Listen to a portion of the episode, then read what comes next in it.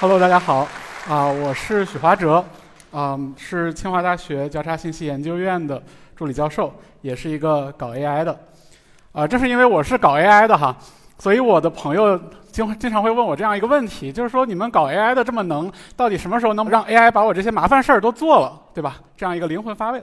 比如说，啊，又是一个美好的周末，对吧？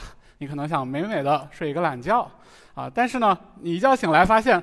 昨天吃剩的外卖垃圾忘记扔了，好，你现在费尽辛劳把它清理掉了，发现地上有一些不明的液体、固体、液体、固体混合体，啊，那你现在又接着去扫地清理，好，你终于把一切都搞好了，时间已经到了中午，你说我这一周都在加班啊，不如我给自己做一顿啊健康餐吧，啊，这个时候呢，啊，你在你在想，哦，我还要自己洗菜。我还要自己削皮，我还要甚至还要自己切洋葱。那这个时候，我想很容易问出刚刚那个问题：到底 AI 什么时候才能帮我们把这些破事儿都做了？非常幸运的是呢，啊，你们遇到了我，我帮你们摘抄了啊一个一个答案，说 In from three to eight years, we will have a machine with the general intelligence of an average human being。说啥？说三到八年内。这个通用智能体会出现，你的破事儿被解决了。当然了，这是我摘抄的，他是谁说的呢？他说的，啊，他是谁呢？他是 Marvin Minsky，啊，是图灵奖获得者，啊，也是一个人工智能先驱。那他什么时候说的这句话呢？在一九七零年，被《生活》杂志采访的时候。也就是说，只要时光倒退几十年，你的问题就被解决了。当然，这是不可能的。我们看到，包括人类最聪明的头脑都。低估了 AI 给我们带来的挑战，啊，当然了，Marvin 说这句话的时候，啊，是啊，在人工智能第一波蓬勃发展的时候。但我们不妨看看1970年之后历史上发生了什么。首先就是一波寒冬，十几年没发生什么大事儿。然后呢，到了1997年，啊，IBM 啊，深蓝可以跟人进行国际象棋的对弈。啊，到了2012年呢，AlexNet 来到我们身边，我们可以用深度学习的方式进行图片分类。到了2017年，DeepMind 在强化学习的加持下，啊，发明了 AlphaGo，可以击败人类最好的围棋棋手李世石。再到了2022年，我想大家都不陌生，我们有了可以跟他对话、可以问他问题的 GPT。但是，那么到了2050年，我可以告诉你们，人工智能将会非常非常的强大。但你可能会说，Hold on，Hold on，Bro。确实，人工智能发展了，我现在可以人脸支付了，我可以让 GPT 帮我写小作文了。但是为什么这些人工智能做的事儿是我想做的事儿，而我那些不想做的事儿它也不做？到底怎么回事呢？其实它真正的问题是什么是智能？啊，我不妨以下面这两个例子来问一问大家：左边是我们刚刚看到的围棋，而右边呢是我们希望打开这这道门啊，打开这道门，然后并且走过去啊。大家觉得哪一个更需要智能？我想啊，大家心里可能都会觉得是，哎，围棋，因为当提到它的时候，我们都会觉得，哎，联想到神童啊、聪明啊、高深啊。但就像我们之前说的，它已经被 AlphaGo 解决了。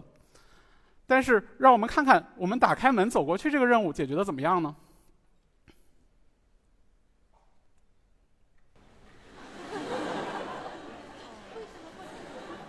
这个机器人们非常整齐划一的选择了同样的解法，解决不了。这也就让我们讲想到，为什么这样简单的事情，好像好像并并不容易解决，啊？那我们好像有一个了不起的发现，就说什么是难的，什么是简单的，好像并不是很清楚，对吧？其实这个发现确实很伟大啊！它叫什么呢？它叫做莫拉维克悖论。莫拉维克悖论是说，在这个人工智能里啊，困难的问题是易解的，而简单的问题呢是难解的。啊，这是什么意思呢？就是说，哎，有的时候啊，这个事情看起来很简单，但对人工智能来说却是很难的。呃，Marvin Minsky 也给我们了一个解释，为什么会是这样呢？因为我们有时候往往呢，会会往往会觉得，这个有一些很简单的事儿，只是因为我们不擅长解决，所以我们觉得很难。比如说，我问你开门难不难？你说不难。但这时候如果给你一个六年级的奥数题，你说兄弟，你给我上强度是吧？对吧？所以说啊，很多时候难和简单是我们一种主观的。那到底为什么我们会我们会产生这样的主观感觉呢？啊，一种解释是从进化的角角度来看，我们花了几十亿年的时间，从啊这个地球孕育生命变成了猿猴，又花了几千万年的时间从猿猴变成了人类，又花了几百万年的时间从人类发展出语言，最后花了十几万年的时间有了这个语言的使用，呃逻辑，甚至后面的音乐、美术等等等等。也就是说，如果我们看这个时间轴的话，我们花了超过百分之九十九的时间用来与这个物理世界打交道，用来熟悉物理世界的运动。而我们只花了一丁点儿的时间去研究我们那些难的问题，这也许就是为什么我们人类和 AI 对困难和简单的定义其实并不相同。但你可能说我不听，我不听，我就是要让你给我倒垃圾，就是让你给我做饭，对吧？那也没问题，那也没问题。我们就召唤今天我们的主角，叫做通用具身人工智能 （Embodied AGI）。什么是这个通用具身人工智能呢？啊，这个我们简单定义也很简单啊。我们首先呢要有一个身体啊，通常来说呢是一个机器人，它可以在各种各样的场景里面进行工作，比如你的卧室里，比如你的厨房里等等啊。而且呢，它在这些场景可以做非常多的任务啊。这就是一个最简单的通用具身人工智能的定义。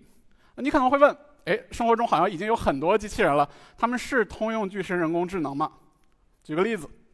送餐机器人，对吧？海底捞里给你上肉片儿，啊，银行里面给你做服务，家里面给你扫地，他们是吗？好像直觉告诉你们，他们太菜了，他们好像不是。但是呢，这些是不是呢？这些专家具身智能体。啊，比如说左侧的 OpenAI 可以让这个灵巧手给我们转魔方，而中间的呢，来自谷歌和加州大学伯克利分校的研究者，让这个灵巧手可以抢了老大爷的生意，对吧？转保定球。而右边呢，啊，这个我们看到同样是来自加州大学伯克利分校的研究，可以让这个小机器人在里面翻跟头。啊，那这些是不是呢？这些好像也不是，因为他们都在解决一个问题。那为什么之前提到的这些不是？就是具呃通用具身智能到底在到底在干嘛？对吧？哦，还是很简单的一个例子，可能这就是你家的厨房。这个机器人需要走到呃前面去学会怎么样打开窗户，怎么样使用烤箱，怎么样走到灶台前按下那个按钮旋转打火，最后走到冰箱打开冰箱柜子。当然了，真正的灾难发生在打开冰箱之后。打开冰箱之后。啊，里面有各种各样的东西，它不像规整的棋盘，啊，也不像是一个个完美的样本，它更像是呢一个大杂烩。它里面有瓶装的液体，它里面有半开封的塑料袋，它里面有啊一半腐烂一半光滑的番茄，还有放了一周已经蔫了的蔬菜。而这些都是通用具身智能体需要去处理的东西，需要需要去对付的东西。因此，之前的那些智能体是做不到这些事情的。当然了，我可能过度美化你家的厨房了，对吧？啊，你家厨房可能是这样的啊。如果是这样的也没关系，他也做不到，对吧？他也做不到。好的，那我们下一个问题是：具身智能体应该怎么样完成这些任务呢？其实啊，对这些具身智能体来说，他们最好的老师就是人类，我们自己。当我们遇到一个任务的时候，我们首先拥有我们的感知模块，用我们的视觉、触觉、听觉、嗅觉、味觉等等去采集感知信号。然后呢，我们通过我们的世界模型去进行分析。什么是世界模型？世界模型就是世界的运行规律。呃，它既可以是你推理出，如果那段那坨垃圾再不扔，就会要招来一些不受欢迎的昆虫了；也可以是那个篮球出手的时候会划出一个优雅的抛物线。这些都可以是世界模型。那么啊，有了这样的感知，加上我们的脑子内的世界模型，我们就可以做出一些决策和动作进行操作，对吧？啊，最后呢，可以获得新的感知信号，如此形成了这样的闭环。那对于机器人，对于具身智能来说，也可以如此啊行之。那么，不如一个一个来看。我们先看感知。提到感知，大家不陌生，因为我们每个人都有五感嘛。那对于机器人来说，大家其实也相对熟悉。比如说，呃，当我们提到视觉的时候，机器人的眼睛就是摄像头啊，对吧？当我们提到这个呃听觉的时候，我们就可以用一个麦克风帮机器人、帮具身智能收音，对吧？而有了这两个模态，机器人其实可以做很多很多的事情。但是如果我们希望真正让它通用，能够做所有的事情，那么还有一个很重要的模态，就是触觉。但如果我问在座的各位，触觉传感器长什么样？我想很多很多朋友、很多很多听众都会觉得啊，我不知道啊。那我这里就给大家带来我们的一个研究，叫做 Nidetect，一个机器人的触觉传感器。这个 NIDTech 到底能摸到什么呢？哦，我们可以看到啊，最左侧呢是我们把这个触觉传感器放在桌子上，用一个物体在上面拧来拧去，而中间的呢是它真正感知到的这个触觉信号，而右边是我们经过算法处理后，我们可以发现这个红色的部分是它摸到的物体的形状，是一个五角星，而这个绿色的部分跟手的动作是保持一致的，它是力的大小和方向。那这样的话，我们这个触觉传感器就像我们的皮肤一样，可以感受到形状，可以感受到力。好，那有了这样触觉传感器，我们就会把它装在机械手上，装在夹爪上，帮助具身智能真正产生细节化的操作的能力。那么触觉到底可以做什么？这里给大家带来两个来自于 MIT 麻省理工的小例子，啊，呃，是我的朋友邵雄做的。这个第一个例子呢，是说有了触觉之后。这个机器人可以帮我丝滑地捋一根耳机线，并且插在这个啊 MP4 里，可能是。嗯。而右边这个例子呢，则更为神奇，它叫 Swimbot，它可以甩一个东西，就像我手里可以甩这个遥控器一样。如果你按得太紧了，它就甩不起来；但如果太松了，它就飞出去了，对吧？所以有了触觉，我们可以做很多更加灵巧、更加复杂的任务。好的，啊，到这里呢，我我们就知道了。OK，触觉是有用的。那么下一步，我们去研究世界模型，因为有了世界模型，我们才能去做决策。那要讲清楚这个世界模型呀，还要这个追溯到一段小小的历史，是属于我自己的历史啊。这是我在斯坦福读博后的时候，我们说这个在庆祝农历的春节，我们选择包饺子啊。但是呢，很快因为我的水平不佳，被踢出了队伍。而我的老婆敏锐地捕捉到了这个画面，就是其他四个人在认真的包饺子，而我在玩手机。呃，很巧的是，我们当时实验室里面在做一个项目是什么呢？是进行橡皮泥的操作。啊，因为因为有了这个橡皮泥操作的经验，我很快意识到为什么我包饺子不行。因为我对柔性物体、对这种弹塑性面团的世界模型不行，对吧？但虽然我不行，但是我的机器人可以行，我的机器人可以行。所以我们很快跑到机器人，虽然那个时候还没有面团，我们先拿橡皮泥快速验证，哎，好像橡皮泥是可以捏出一个饺子形状。所以我跟我的合作者浩辰就说：“不如我们一起来真正让机器人学到饺子的世界模型，从而可以做这样这样一件事儿——包饺子。它不像思念汤圆或者宁波水饺里那那种工厂式的，而是让一个机械臂通用的去包饺子。”啊，在讲这个部分的时候呢，啊，出了这一页。大家就就就应该知道我要说什么了啊！因为我在给国际友人对吧讲的时候，他们可能对包饺子流程一无所知，所以我要每一步非常细节的跟大家讲。但是在这个场子里啊，你们都是专家，你们都是专家，啊，我们倒水和面，和的它白白胖胖的，对吧？然后把它搓的搓成个长条，呃，把它切成小块儿。这个东西在我们东北叫做剂子。然后呢，我们把这个小剂子呢，呃，去给它再压压扁，擀成皮儿。最后我们再包馅儿。整个过程用，我们用了什么呢？用了我们的手，用了这个一把刀，用了擀面杖啊。当然了，最后我们呃，因为呃科研的呃难度太大，所以我们学习了意大利人，使用了最后这样的一个模具，完成包馅儿的这一步啊。如果你们想挑战，你们也可以自己去挑战，让机器人自己来捏褶儿，对吧？啊。我们下一步就分析包饺子会用到哪些工具啊？这上面一排是我们觉得，哎，包饺子机器人如果有这样的工具，可能就够了。所以我们 3D 打印了这些工具。我们有了这样的一个工具库之后呢，我们就开始给机器人造厨房啊。从这张图上我们可以看得到，白色虚线里面是我们打了一系列的小架子，把这些工具架在上面。而黄色虚线里面呢，就是这个呃摄像头，它可以感知到中间的物体和机器人自己用使用的工具和它的机械臂。最后呢，这红色的部分就是机器人大展拳脚的部分，也就是它的案板。有了这样的一个呃可以施展拳脚的地方，机器人就开始与面团进行快乐的互动了啊！它首先是随机的选择各种各样的工具，跟呃跟这个面团进行各种各样随机的互动，从而了解面团的世界模型，了解面团是怎么变化的，采集到这些数据用于后续的训练。那么后续训练训了什么东西呢？在世界模型之前，我们首先训了一个工具选择器。工具选择器是这样的：我们给定当前面团的状态以及我们目标的状态啊，比如一个饺子啊，我们用一个神经网络叫做工具分类网络，它可以帮我们从各种各样的啊工具里面选择最合适的。比如现在它太厚了，我应该选大擀面杖。啊，那么有了这样的工具之后呢，啊，我们就来学这个世界模型。这里的世界模型是指什么呢？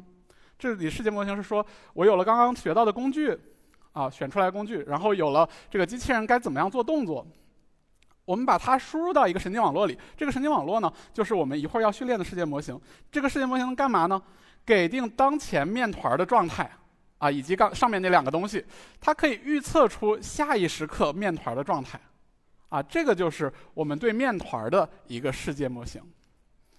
这样的世界模型呢，啊，我们可以看一看它有什么样的能力啊，它就是预测的很准。其实简单来说啊，比如说这样，我们可以看到这个红色的是我们的工具啊，蓝色的呢是我们的面团儿，上面的是我们的预测，下面的呢是我们的这个真真值，我们感知出来的值。我们会发现上面和下面长得非常像，这说明我们的世界模型可以准确的捕捉出我这么捏了面团儿以后它会怎么动，所以我们只需要调换一下顺序。我们现在啊，给定当前面团的状态，给定工具，以及用世界模型预测出来的未来的啊这个状态，那么我们就可以去学习机器人的动作是什么。这样，我们机器人策略就可以知道如何在当前状态使用一个动作啊，达到未来我们渴望的那个状态。那么有了这样的一套体系之后，我们把它连起来，对吧？把它连起来啊！我们首先学工具、擀面杖啊，等等等等，我选出来，然后呢，把它输入到我们刚刚那个机器人策略里面啊。这个机器人策略干嘛呢？可以输出动作，比如说我到底是压呀还是滚呀啊？然后做了动作之后，哦，我可以看到新的面团的状态，新的面团状态作为新的感知输入，再输入到我们这个闭环里面，就像我们最开始的那个闭环一样，形成了一个视觉反馈控制的一个闭环，这样我们的机器人。就可以包饺子了。我们可以看到这个机器人啊，它会主动的选择自己想要使用的工具啊，去切割。比如说，把一个大的面团去切成小份儿啊。比如切成小份儿之后呢，啊，我们发现啊，它会选择一个小夹子，把它变成一个更加呃规整的一个形状。当然，聪明的观众，聪明的你们应该已经发现了，有一只邪恶的手一直在干坏事儿。他不是我，他是我的合作者浩辰，啊，他一直在给这个机器人捣乱。为什么要捣乱呢？因为我们要证明，啊，我们做的这个算法，这个机器人它是足够鲁棒的，它可以不受外界的影响，而且它是学习出来的。它跟直接写死在里面的代码不一样，啊，它无论你怎么影响它，它总能自己学到啊怎么样选择工具，自己学到该怎么样啊这个应对。好的，他非常讨厌，对吧？好不容易擀平了，往上放一小揪，好不容易擀平了，搞搞一搞。但是，但是，这还不是浩辰最糟糕的一面，这还不是浩辰最高糟糕的一面。在这一步的时候，一切都毁了。浩辰无情铁手，把整个面团还原成了最初的状态。所以我们这个地方倍速了一下，呃，让这个呃让这个机器人从头，哎，它还是可以做的，还是可以做得到。啊，这个就跟我们看到的工厂里面那些机械臂不一样。工厂里面那些东西零件稍微偏了一点儿，你就你就呃机器人就做不了了，对吧？好，我们又回到了这一步，就又回到了这一步。机器人最后呢，这是我说捏褶的这步实在是太难了，所以我们把这个它放在我们模具上面，这样一个皮儿厚馅儿小的饺子就包出来了。也许你们会觉得很搞笑啊，啊，对吧？你们看的时候可能会有这样那样的问题，呃，还有可能有有有的朋友会问，呃，继续训练下去，它会探索吗？它会更好吗？啊，当然是会的。我们整个过程只用了二十分钟的机器人数据来完成。如果给它更多的数据，给给它更更多的试错空间，我们可以让这个事情做得更好。那它是天花板吗？我可以说是也不是，是就是以现在我们的市面上能看到通用包饺子，我们这个我可以告诉你是天花板。但是呢，这绝对不是机器人或者具身智能的天花板，因为它还可以用灵巧手，它还可以把强化学习技术加进去，它还有很多很多可以拓展的地方。包饺子，我们先看到这儿，我们先看到这儿，回到我们正事儿。我们正事儿是什么？我们正事儿是通用具身智能，对吧？这个部分帮我们解决了怎么样完成这样的一个控制任务。但是呢，通用性没有解决，通用性没有解决。什么是通用性呢？就是说，当我们这机器人做了一个任务，它可能之后做第二个任务，然后呢，它还会做第三个任务，然后呢，它可能会做很多很多的任务。这个时候，一个新的任务出现了，如果是人类的话，很有可能直接就能做。所以我们希望机器人也可以达到这样，因此我们让机器人去找到任务之间的某种普遍联系，从而可以无需额外训练，直接完成新的任务。而这个在通用具身智能里面叫做泛化。说到泛化呢，我们再回到包饺子那个情况，因为我们学的世界模型不是对饺子的，而是对整个面团的，所以它可以自然的泛化到其他面团操作中。比如这个地方，我们用同样的模型，可以让它去做一个字母曲奇。因为我们的论文叫做 RoboCook，所以我们就把 RoboCook 对应的字母捏了出来。同时呢，因为我们的世界模型用的是神经网络，它天然有一些泛化能力，所以它可以泛化到除了面团以外的，比如橡皮泥、比如油泥、比如一些泡沫上面。这都是通用具身智能所需要的泛化的能力，但是泛化远远不止这些。但这里啊，我给大家举一个例子啊，比如说物体形态和功能之间的联系啊，这个听起来很抽象，很抽象，什么意思？非常简单，假设有两把刀啊，我们人类的会用了左边这把刀，就会用右边这把刀，不需要学，我们自动泛化。为什么？可能我们知道什么是刀尖，什么是刀身，什么是刀背啊，什么是刀刀尾巴。并且呢，我们能找到它们之间的某种对应关系，所以无论这个刀变大、变小、变了颜色，还是变了形态啊，或者变了姿态，我们都可以使用它。当然了，这个泛化并不一定是在类内，不一并不一定是刀到刀，它还可以是我们知道这个勺子可能是抓在它勺柄的部分，那么我可以推理出这个网球拍儿可能是抓它的网球拍柄的部分。如果我们看到一个摩托车是抓它的把手的部分，那么我可可以推理出家里的门儿也应该抓它的把手部分。这就是我们人类了不起的泛化能力，而我们把这样的能力赋给了通用具身人工智能。啊，这些图片呢都是我们已经做出来的一些结果。这个是我们前面那个刀的例子。啊，我们只需要啊，这应该是袁哲成同学啊，他这个呃告诉这个机器人。一个刀怎么用？之后这个刀无论在这个世界的什么地方，我无论这个以什么样的形态或者什么样颜色出现，它都可以使用这把刀。我们这里让这把刀切了豆腐，因为豆腐比较好欺负。嗯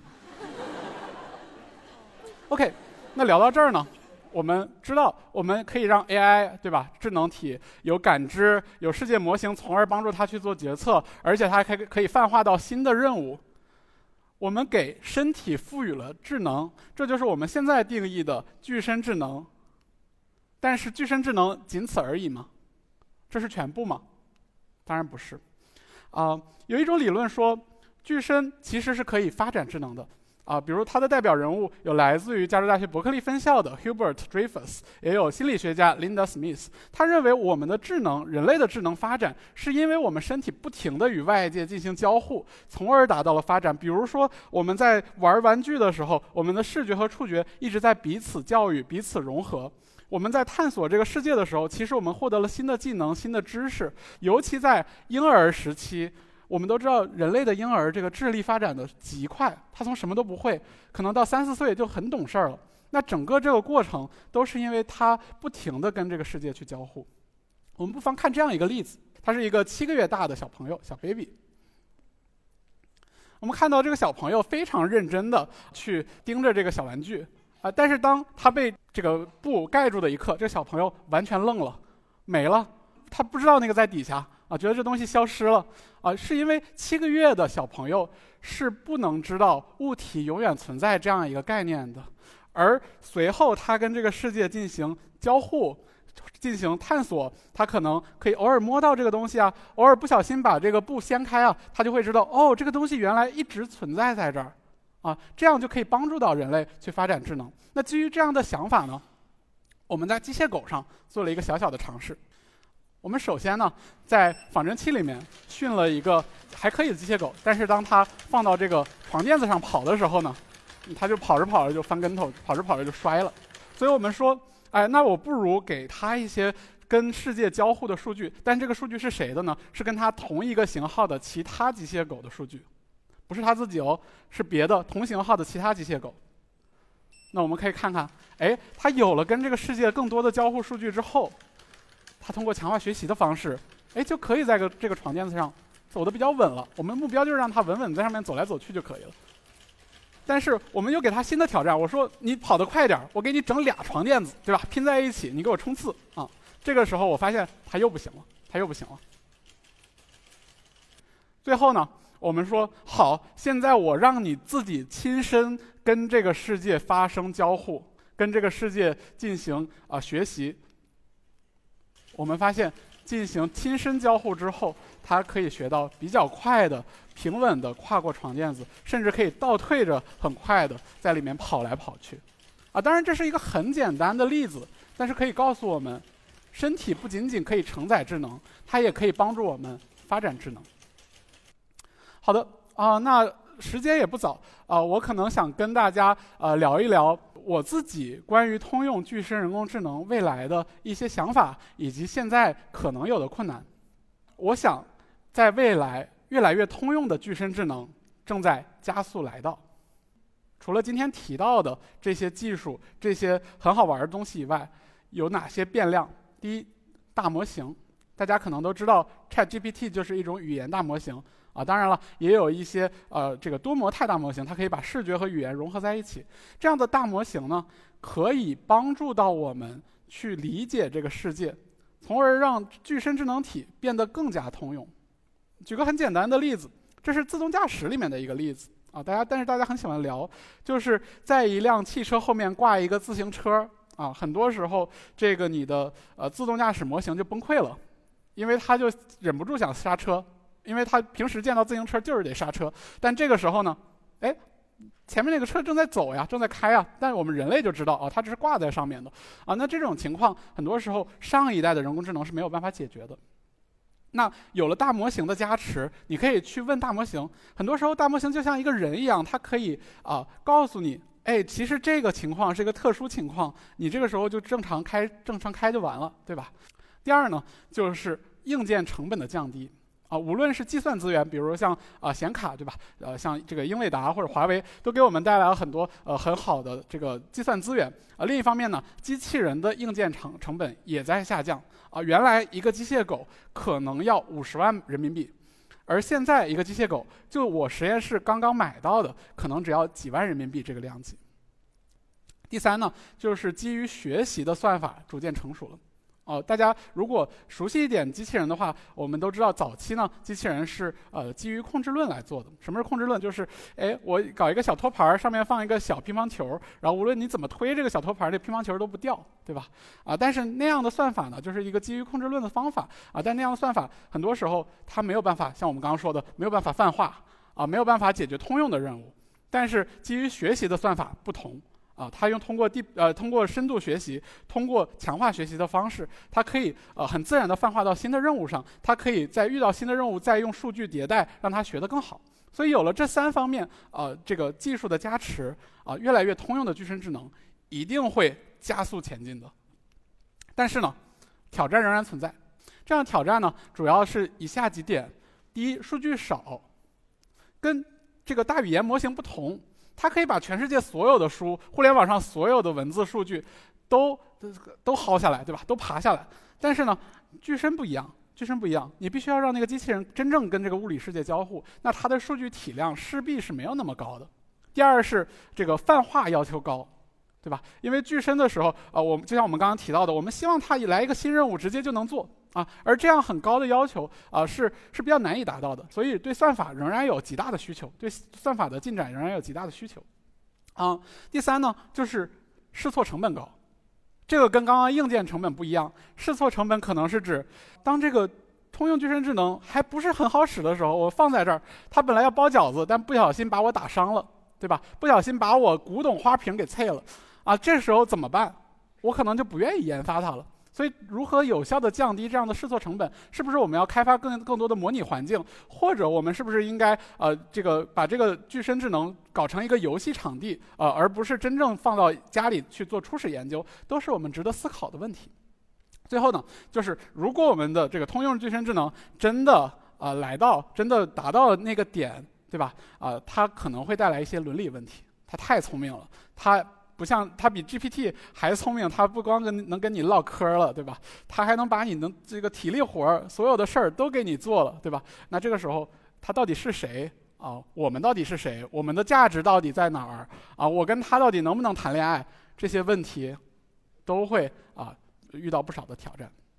但是啊，我想说，其实现在的通用具身智能还在它的这个婴儿阶段，啊，我想我们还是需要给它足够的呵护。足够的引导，它最终才可以像我们希望希望的那样，陪伴我们、帮助我们、服务我们，甚至在人类的星辰大海的征途中，成为我们最可靠的伙伴。最后回到我们的第一个问题：到底什么时候 AI 才能帮我把这些破事儿做了？我的答案是：别急，它正在来，它跑着来。谢谢大家。